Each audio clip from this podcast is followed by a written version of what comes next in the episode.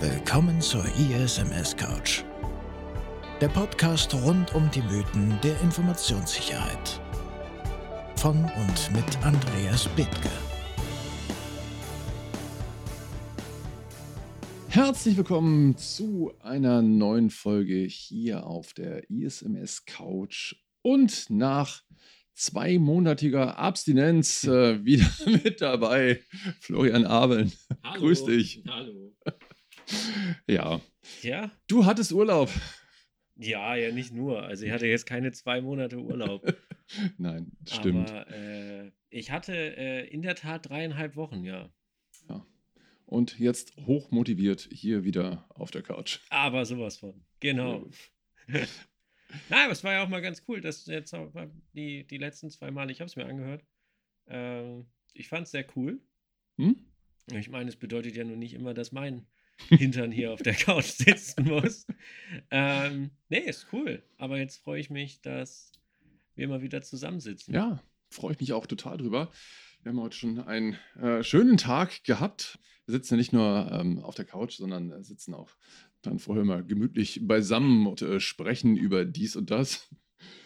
Ja, wir hatten das letzte Mal gesprochen, nicht wir beiden, sondern äh, letztes Mal Stefan und ich, über diese Datenpanne beziehungsweise das, was da so passiert ist, die möglichen Ursachen und warum letztendlich auch Informationssicherheit nicht funktioniert. Wir sind der Sache aber nicht besonders tief am Ende auf den Grund gegangen. Die Zeit ist ja auch immer nur begrenzt. Mhm. Deshalb war die Idee von uns beiden ja heute nochmal diesen Ball aufzunehmen und nochmal zu gucken, woran liegt es und ähm, ja.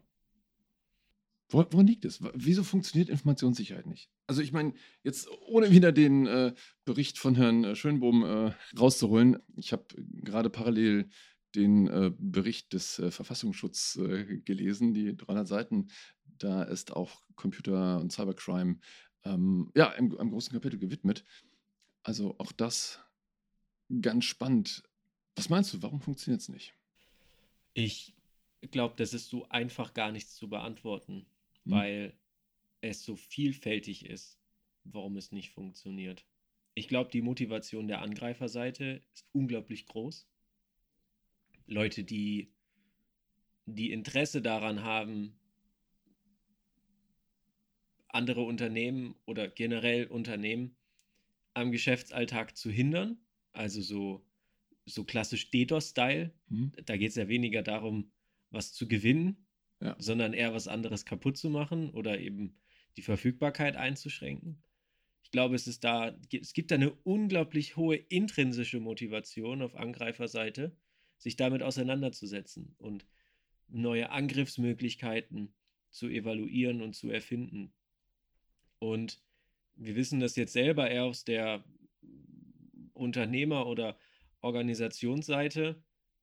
Wenn wir von intrinsischer Motivation sprechen, sprechen wir von was Gutem, weil wir sprechen von was Langfristigem Ja. und von was sehr Intensivem. Jetzt sprechen wir von intrinsischer Motivation auf der Red-Seite, auf der Angreiferseite. Und deswegen das einfach nur, um, um darzustellen, wie, wie groß und wie schwierig dieses Problem eigentlich ist, in den Griff zu kriegen.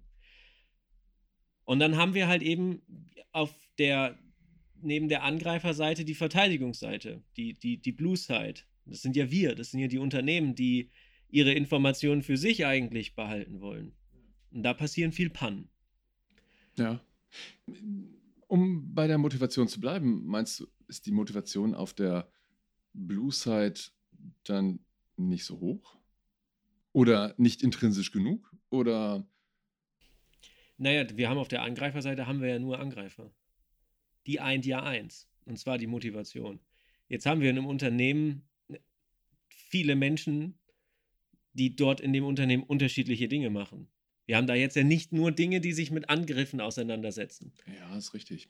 Aber wir haben ja durchaus Menschen, auch gerade in der gesamten IT äh, eines Unternehmens, bei denen das Thema auch aufgehängt ist und die auch ein latentes Interesse daran haben, sich nicht noch mehr Arbeit machen zu lassen ähm, durch einen potenziellen Angreifer. Ähm, Ja, aber und, ich glaube, so sieht die- sauber zu halten. Verstehe ich vollkommen, aber ich glaube, so sieht die echte Welt nicht aus. Einem Unternehmen mit 1000 Mitarbeitern Weil so ab 1000 Mitarbeiter ist es für einen Angreifer ja auch interessant, weil ab dem Zeitpunkt gibt es ja auch einen gewissen monetäre Grund, Ja. liquide Mittel, an denen es Sinn macht, heranzugehen. Wenn du, wenn du ein Unternehmen mit 1000 Mitarbeitern nimmst, egal welche Branche, kannst du, glaube ich, nicht behaupten, dass diese 1000 Mitarbeiter die Motivation, die intrinsische Motivation zum Schutz der Informationen ihres Arbeitgebers eint. Das gibt es, glaube ich, nicht. Ja. Und wenn wir das jetzt so aufschlüsseln wollen, dann ist das ein Grund, meiner Meinung nach. Unterschiedliche Motivationslagen. Wir haben eben die Angreifer und wir haben die, die sich mit IT und die sich mit Informationssicherheit auseinandersetzen. Die eint bestimmt die intrinsische Motivation darin, die Schutzziele aufrechtzuerhalten. Das tut aber nicht jeder. Weil jetzt, jetzt kommen wir ja dazu, von, von Kulturen zu sprechen. Mhm. Weiß ich nicht, was eint einen Lufthansa-Mitarbeiter? Die Lust am Fliegen. Hopefully. Ja. Hopefully, so. Die, der, der, der Spaß für die Luftfahrtunternehmung zu arbeiten. Aber auch in diesem Unternehmen mit 100.000 Mitarbeitern hat nicht jeder die, die, die Motivation, dass die Informationssicherheit aufrechterhalten wird. Weil das für viele ganz fremd und ganz fachfremd ist. Und es muss ein Unternehmen, muss eine Kultur aufbauen, in denen Informationssicherheit wirklichen Bestand hat. Und Teil der DNA und Teil der Kultur ist. Ich glaube, erst wenn du das erreichst, bist du auf dem Weg dahin, eine, ja, wirklich eine Security Firewall, Human Firewall aufzubauen, die es einem Angreifer potenziell schwer macht oder schwerer macht, an die Informationen, an Geld und ähnliches zu kommen. Es ist aus meiner Sicht auch die Antwort, reicht ein Zertifikat aus? Das, was ihr euch in dem letzten Podcast die Frage gestellt habt. Nein, auf gar keinen Fall. Und warum? Weil ein Punkt ist, es muss auch eine Security-Kultur in einem Unternehmen herrschen. Ja. Ähm, so, und da gibt es aber noch weitaus mehrere, um jetzt nur einmal für, für zwei, drei, vier Minuten zu beleuchten. Ja, das ist spannend. Was meinst du denn, wie, wie kriegt man denn Kultur oder in diesem Fall Informationssicherheitskultur? Wie kriegt man die in ein Unternehmen rein? Wenn ich es irgendwann mal als Externer geschafft habe, kann ich mich ja wieder hier hinsetzen und dir die Frage beantworten. Es ist so schwierig. Es ist so schwierig. Hm. Guck mal, wenn wir mal rückblickend darüber gucken, worüber haben wir uns insgesamt bis jetzt, auch du mit Stefan die letzten beiden Male, worüber haben wir uns immer unterhalten? Wir haben uns ja immer über Mythen unterhalten und haben die dann widerlegt. Ja. Und in eigentlich jedem Mythos war mindestens einmal der Faktor Mensch beteiligt. Hm, ja, immer. Mhm.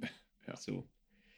Und ich, ich glaube, es ist, es ist so ein schwieriges Thema und es muss so viel, ich will nicht sagen Forschung, aber es muss zumindest mehr darüber nachgedacht werden, wie wir Technik mit Mensch in Bezug zur Digitalisierung beispielsweise auch, aber wie wir insgesamt das in den Security-Fokus bekommen, das zusammenzubringen, Mensch und Technik, dass das wirklich Hand in Hand geht. Und wenn du dir jetzt heute ein Unternehmen nimmst, Mhm. da arbeiten vom 20-Jährigen bis zum 67-Jährigen, Stand heute in einem größeren Unternehmen Menschen zusammen. Diese Menschen, allein wenn man das jetzt auf eine Generationssichtweise lenken möchte, Mhm. sind die Interessen an Security, warum man das nicht macht, so unterschiedlich, dass es für dich als CISO oder als Security-Team so unglaublich schwierig ist, eine Motivation zu erzeugen. Viele Ältere, das ist jetzt ganz klischeehaft, aber es stimmt halt häufig, weil wo kommen Klischees denn irgendwie so her? Und ohne jetzt irgendwie alle über einen Kamm zu scheren, aber klassischerweise, du hast die Generation, die noch nicht mit dieser Technik aufgewachsen ist, wo vielleicht ein Verständnisproblem herrscht, versus die jüngeren Generationen, die damit aufgewachsen ist, viel Informationen von sich preiszugeben Ja. durch soziale Ja. Netze, wie auch immer. Das heißt, zwei komplett unterschiedliche Kulturen, wenn du so möchtest. Wenig Verständnis versus ich kapiere das technisch total, habe aber eine andere Sichtweise dazu, was für Informationen ich mit anderen Menschen preisgebe. Ja. Und du befindest dich jetzt irgendwie dazwischen und musst aber eine Security und eine technische Kultur schaffen, wo du sozusagen aktuell beide Generationen und all die Generationen, die dazwischen liegen, zusammenbringst. Das ist eine unglaublich komplizierte und schwierige Aufgabe. Ja, gebe ich dir recht. Das quasi äh, das Phänomen begegnet uns ja täglich in unseren Familien, wo alt auf jung trifft, mit dem, mit dem gleichen Verständnis, Schrägstrich Unverständnis. Für mich hört sich das so nach einer Frage der, der Werte an. Das heißt, jetzt bezogen auf dein Unternehmensbeispiel, dass die Beschäftigten vielleicht nicht den Arbeitgeber oder das Unternehmen oder das, was das Unternehmen ausmacht oder was es auch verarbeitet an Informationen, als tatsächliche Werte für sich einstuft. Also Werte, die es zu schützen gilt. Das ist ja das, was wir in der Informationssicherheit immer propagieren und, und auch äh, jedes Mal wieder hervorheben. Meinst du, könnte das so ein Problem sein? Also, also eine, eine Vorstellung von oder eben eine nicht, das Nicht-Vorhandensein einer Wertvorstellung. Dass der der Mensch, der Mitarbeiter, ja. die Mitarbeiterin ein Wert ist. Nein, nein, nein, nein, nein, dass die, äh, dass die Beschäftigten diese Ansicht von, von Werten nicht mehr haben, wie es vielleicht früher war. Nehmen wir an, ich bin jetzt ein produzierendes Unternehmen und ich habe was ganz Tolles erfunden. Und diese Erfindung, die hüte ich wie mein Augapfel. Mhm. So, und ich glaube, große Industrieunternehmen, die machen das. Die haben da auch entsprechend Werkschutz und äh, Antispionageschutz und was nicht auch alles. Aber jetzt kleinere Unternehmen sehen das vielleicht nicht so. Weiß ich nicht, ist eine Frage. Müsste ich mal drüber nachdenken, weil was ich damit gar nicht zum Ausdruck bringen wollte, ist, dass das eine gut und das andere schlecht ist. Oder so jung gegen alt ausspielen. Darum geht es mir gar nicht. Es ging mir einfach nur darum, sozusagen zu sagen, dass es extrem unterschiedlich ist und dass deshalb eine unglaubliche Kompliziertheit darin steckt, beide unterschiedlichen Generationskulturen beispielsweise, und das ist jetzt nur ein Beispiel von vielen, warum ist das so schwierig, war ja die Frage, ja. Äh, unter einen Hut zu bekommen. Und wenn wir, wenn wir jetzt darüber sprechen wollen, kann es vielleicht daran liegen, weil Mitarbeiterinnen heute nicht gut einschätzen können, was welchen Wert hat in einem Unternehmen. Das ist ja mhm. das zusammengebrochen. Ja, genau. so. Weil Wert lässt sich ja im, gerade auch im Sinne der IT oder im Sinne der Informationssicherheit nicht nur daran messen, was kostet das oder mhm. was hat das mal als Anschaffung gekostet, ja. sondern der Wert eines Assets wird ja auf anderen Wegen bemessen.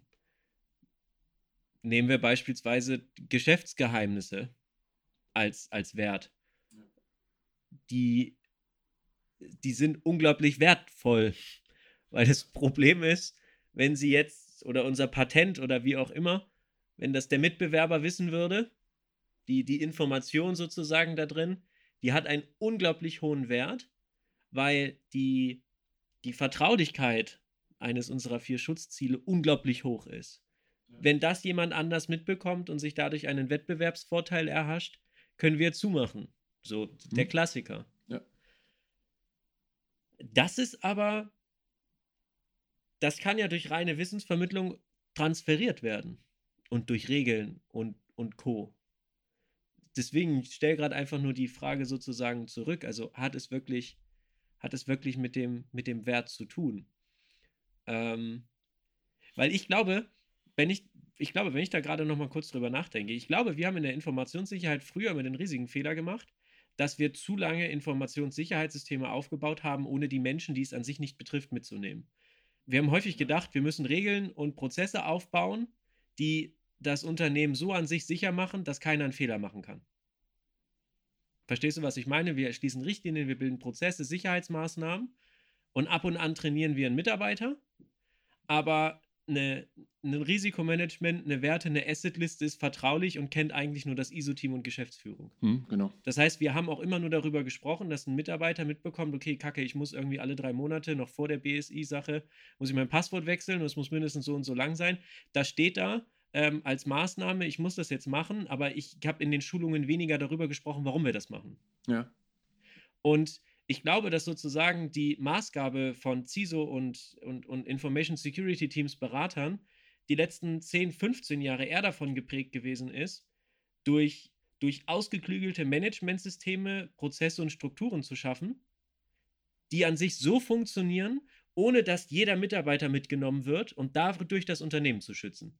Ja. Und aktuell stellen wir die letzten zwei Jahre fest, hey, okay, das hat irgendwie nicht so richtig funktioniert, weil, jetzt kommt's, der Bericht vom Schönbohm wird immer länger jährlich. Und jetzt passiert ja ein Umdenken. Vor drei, vier Jahren haben wir ja schon gesagt, gut, okay, der Faktor Mensch ist aber irgendwie eines der größten Unsicherheitsfaktoren.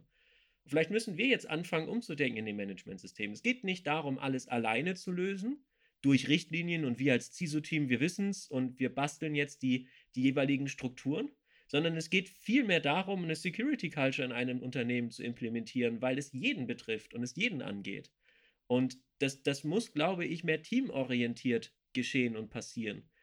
Und klar braucht es da Leader und, und Organisatoren und Fachexperten, aber das muss mehr inklusiv ausgestaltet werden.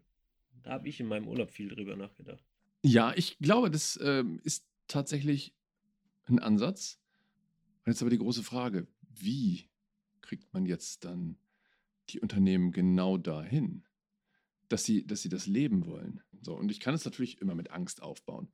Ich kann sagen, gut, wenn ihr das und das nicht tut, dann wird möglicherweise das und das passieren. Mhm. So, die Frage ist, inwieweit das vorhält und inwieweit das auch dafür sorgt, dass die Menschen sich an die Regeln halten und das auch alles umsetzen, dass wir eine Kultur eben der, der Informationssicherheit bekommen. Mm, So, oder wie würdest du es anders machen? Also, Also ich gesagt, glaube, man müsste, ich glaube, man müsste, also ja, ich glaube, worüber man aber auch nachdenken müsste, ist, das Thema nicht angstgesteuert zu lösen, aber wenn wir beispielsweise diese Maslow'sche Bedürfnispyramide angucken, Ja. dann haben wir in der untersten Kaskade unsere Grundbedürfnisse, ohne die wir nicht überleben können. Wir müssen essen, wir müssen trinken, wir müssen atmen, so. Weißt du, was das Erste ist, was direkt da oben drüber kommt? Wenn die Grundbedürfnisse gedeckt sind? Sicherheit. Wir wollen Sicherheit haben. Und jetzt definieren wir aktuell Informationssicherheit in der breiten Masse noch nicht als das Thema, was in diese Sicherheit mitkommt. Wir definieren aber als Sicherheit, dass wir Regeln beim Fliegen beachten müssen, dass wir nicht abstürzen, weil die Angst real ist und wir Sicherheit haben wollen, dass wir auch da ankommen. Wir, wir, wir gehen davon aus, dass wir das Bedürfnis Sicherheit haben, dass wenn wir mit einem Regionalexpress aus Garmisch-Partenkirchen nach München fahren, der nicht umkippt. Ja. Jetzt ist es passiert. So, was passiert? Die Leute werden wieder in den Zug da unten ansteigen und wenn sie an der Stelle vorbeifahren, werden sie Angst bekommen, dass das Ding umkippt. Wir ticken als Menschen so. Was wir übergreifend noch nicht tun, ist das Thema Informationssicherheit, Schutz meiner eigenen Informationen mit in diese Kaskade reinzusetzen. Noch nicht übergreifend. Du und ich, wir tun das Ja. vielleicht. Vielen Menschen, deren mal Datenklau gemacht ist. Herr Kleinschmidt mit seinen fehlenden 40.000 Euro macht das mittlerweile wahrscheinlich auch. Und vielleicht braucht es noch ein klein wenig mehr Zeit. Hm. Vielleicht braucht es noch mehr publik gewordene Angriffe. Vielleicht braucht es da einfach noch mehr Awareness und man muss einfach insgesamt mehr und mehr daran arbeiten und diesen evolutionären Weg gehen, den beispielsweise eine Luftsicherheit auch gegangen ist oder eine Schiffssicherheit oder eine Polizei oder öffentliche Infrastrukturen, physische Sicherheitsthematiken, Bedrohungsmanagement-Szenarien, die sind ja auch alle einen Weg gegangen. Ja. Und vielleicht muss man einfach akzeptieren, dass die Unterhaltungen, die wir jetzt führen, vor Ewigkeiten auch für andere Security-related Themen passiert ist. Und man muss diesen Austausch einfach fördern, dass da mehr drüber gesprochen wird. Dass irgendwann natürlich klar ist, okay, wir haben irgendwann die 99,9%ige Sicherheit im Straßenverkehr. Da macht sich dann keiner mehr Gedanken darüber. So wie heute beispielsweise klar ist, dass du das Wasser aus dem Wasserhahn trinken kannst, was vor 150 Jahren auch noch nicht so gewesen ist. Hm. Und in 100 Jahren aber die Leute eher davor Angst haben, dass ihre Daten irgendwie wegkommen. Oder sie beraubt werden digital um ihre Assets, weil wir kriegen ja auch immer mehr, immer mehr Wert in, in die digitale Welt, was wir nicht anfassen können. Ja. Und vielleicht muss man diesen Wandel einfach begleiten und immer die Hand hochhalten. Ja, vielleicht. Vielleicht ist es so. Ich habe mir überlegt, wir reden ja immer von diesem komischen KVP und PDCA-Zyklus. Dem Ganzen liegt ja zugrunde, dass wir uns überlegen müssen, was wollen wir verbessern? Dazu müssen wir Messungen durchführen. Also das heißt, müssen Ziele stecken und müssen Messungen durchführen, ähm, um dann zu entscheiden, haben wir das gut gemacht? Ja, machen wir mehr davon. Haben wir das schlecht gemacht? Ändern wir was. Und das kann man ja auch darauf beziehen. Man kann ja sagen, ich habe ein Bewusstsein, ein Bewusstsein der Informationssicherheit oder eine, oder eine Kultur, die ich, die, ich, äh, die ich lebe. Und das Ganze jetzt irgendwo messbar zu machen, ich glaube, das ist die, die große Herausforderung. So wie es permanent ja auch mit anderen Größen ähm, oder überhaupt mit anderen Werten aus dem ISMS-Bereich immer eine Herausforderung darstellt, Dinge zu messen und zu verbessern. Und das wiederum liegt vermutlich ein Stückchen daran, dass sich diejenigen, die es dann implementiert haben, das ISMS nicht genug Gedanken gemacht darüber, wie diese Ziele auch den Beschäftigten vermittelt werden. Also du hast ja vorhin schon gesagt, wir müssen auch eine Risikoanalyse oder wir müssten eine Risikoanalyse den, den Beschäftigten äh, zeigen, damit sie überhaupt wissen, was da im Hintergrund auch passiert. Und so müsste man es auch mit, mit den Zielen machen. Also das Warum. Warum haben wir eine Richtlinie? Ähm, was wollen wir damit bezwecken? Und das Ganze noch schön smart machen, wie das ja so schön heißt. Also die Mitarbeitern verkaufen. Ja, also eher konsequenzbasiert argumentieren. Naja, weil, guck mal, viele, viele Themen, wo Verständnis für, für Prozesse oder für Dinge existieren, existieren die, weil die Konsequenz klar ist. Ja. So dass, wenn ich das jetzt nicht mache, passiert irgendwann das und das will ich nicht. Also mache ich es jetzt. Das ist ja konsequenzbasiert, das, was ich meine. Und viele Unternehmensziele, warum funktionieren Unternehmen klassischerweise, ist, weil, weil alle Mitarbeitende ein Verständnis darüber haben, gut, okay, wenn wir das jetzt nicht machen, kommt irgendwann die Konsequenz. Ja, wobei er, er da funktioniert es auch andersrum. Das heißt, ich sage den Mitarbeitern, wenn ihr aufhört zu, also ich sage den Mitarbeitern nicht, wenn ihr aufhört zu arbeiten, dann werden wir in sechs Monaten äh, hier unser Unternehmen dicht machen können. Das sage ich ja nicht, sondern ich sage, wenn wir jetzt noch alle eine Schippe drauflegen oder genauso gut weiterarbeiten, dann haben wir einen Umsatz plus ein Plus an Gewinn, EBIT, was auch immer. Was dann den Gesellschafter freut. Was die Gesellschafter freut, natürlich was uns am Ende des Tages vielleicht auch wieder zugutekommt, äh, weil er in uns investiert oder eine weitere... Ja, ein guter Gesellschafter ist. Natürlich.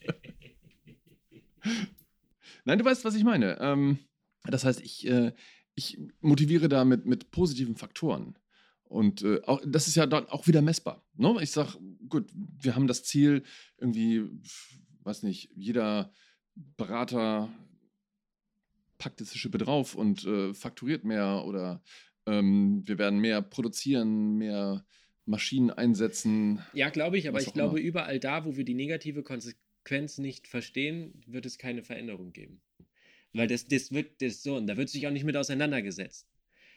Auch wenn wir in einem Unternehmen sagen, wenn ihr noch eine Schippe drauflegt, wird es uns in einem halben Jahr noch besser gehen und das ist super, wird aber hauptsächlich eher danach gehandelt, weil im Unterbewusstsein die Konsequenz steht, wenn ich das nicht mache, kann mein Arbeitgeber irgendwann keine Gehälter mehr zahlen. Und deswegen glaube ich, dass es noch mehr konsequenzorientiert Pflicht, die dabei sein muss. Nicht Angst, hm. sondern, sondern rational lösungsorientiert. So, wenn wir jeden Service ohne VPN von außen nur mit Benutzernamen und Passwort für jeden Mitarbeiter erreichbar machen, ist die Konsequenz irgendwann die. Und es muss mehr über die Konsequenzen gesprochen werden. Wer das dann angstbasiert nennen möchte, der kann das tun. Es wäre dann aus meiner Sicht sehr negativ orientiert. Wieso schnallen wir uns im Auto an? Weil wir die Angst haben, bei einem Verkehrsunfall aus der Frontschutzscheibe zu fliegen. Ist das jetzt angstbasiert oder konsequenzbasiert? genau, ja.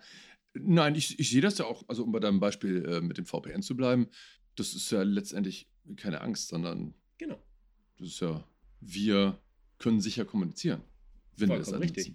Und niemand kann in unsere Daten, also Jedenfalls nicht ohne weiteres. Ah, du bleibst bei der Lasst uns noch eine Schiffe mehr drauf Kommunikation. Finde ich gut.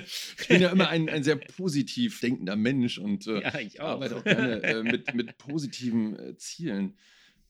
Weil nur die positiven Ziele, die, das sind halt echte Motivatoren für mich. Ja, aber deshalb sitzen wir hier und diskutieren das auch kontrovers. Also ich, Ja, natürlich, klar, aber ich meine, nur positive Ziele, ja, aber es hat ja trotzdem, jeder, jeder hat ja dann immer auch automatisch das negative Ziel im Hinterkopf. Na klar. Da- so, und man muss halt, glaube ich, gucken, also, wir hatten uns mal darüber unterhalten, über diese Coaches. Ja. Wo du ja genauso geguckt hast mit den Augen wie ich. Oder neurolinguistische Programmierung. So, ich werde gesund, weil ich mir einrede, dass ich gesund bin. Hust aber wie ein altes, keine Ahnung, so. Das ist das, wo ich dann aussteige. Weil ich mir sage, hey, okay, bei, bei aller Positivität, ich bin auch ein sehr fröhlicher, positiver Mensch, aber wir müssen ja trotzdem realistisch bleiben. Ja, klar. Und Ja. natürlich macht es dann noch Sinn, darüber zu sprechen. So vor, vor, vor zehn Jahren gab es mal einen unglaublichen Hype, alles von außen frei verfügbar zu machen und sich also zertifikatsbasiert irgendwie zu authentisieren, weil es sexy und mondän gewesen ist, dass der Mitarbeiter irgendwie aus einem Kiosk in Bangladesch mit irgendeinem alten äh, Router seine E-Mails checken kann oder sich in seinem Office 365 da irgendwie anmelden kann oder so. Und mittlerweile gibt es, glaube ich, mehr und mehr, dass man sich wieder Gedanken darüber macht, gut, okay, äh, es macht nicht ja. Sinn, jeden Service von außen erreichbar zu machen. Und jetzt kann man natürlich sagen, hey, das tun wir, um unsere Informationen sicher zu halten und sicher miteinander zu kommunizieren. Aber rational ist es ja auch, um der Konsequenz zu entgehen, Einfallstore da zu haben. Ja, Und ich finde, das kann man in der Kommunikation schon so machen. Und da bin ich auch kein pessimistischer, angstgetriebener Mensch, Nein, nein, ja. wie CISOs ja gerne dargestellt werden in Comics, sondern man ist, aus meiner Sicht ist man auch Botschafter der, der, der rationalen Sichtweise oder der, der Rationalität und der Wahrheit, was ein CISO-Job oder ein ISO oder ein ISB oder wie auch immer ja auch so anstrengend macht. Ja, Du bist ja theoretisch immer der Arsch, der Spielverderber, ja. so. Und nein, wir brauchen da jetzt ein Passwort. Du kannst nicht nur einfach auf Enter klicken. So das ist total doof. Ich verstehe das ja auch. Aber es geht ja mittlerweile einfach nicht mehr anders. So, weil diese digitalisierte Welt haben wir uns alle gebaut. Stimmt, ja. Gut, die Frage ist ja, sie bleibt ja nach wie vor, wie kriege ich diese, wie auch immer ich sie jetzt nenne, die gute, diese gute Kultur, wie kriege ich die jetzt in die Unternehmen? Ja, ich glaube durch Verständnis. Und durch Warten. Durch Und Warten? Ja, und durch nicht aufhören, darüber zu sprechen. Ja, okay, ja. Und durch.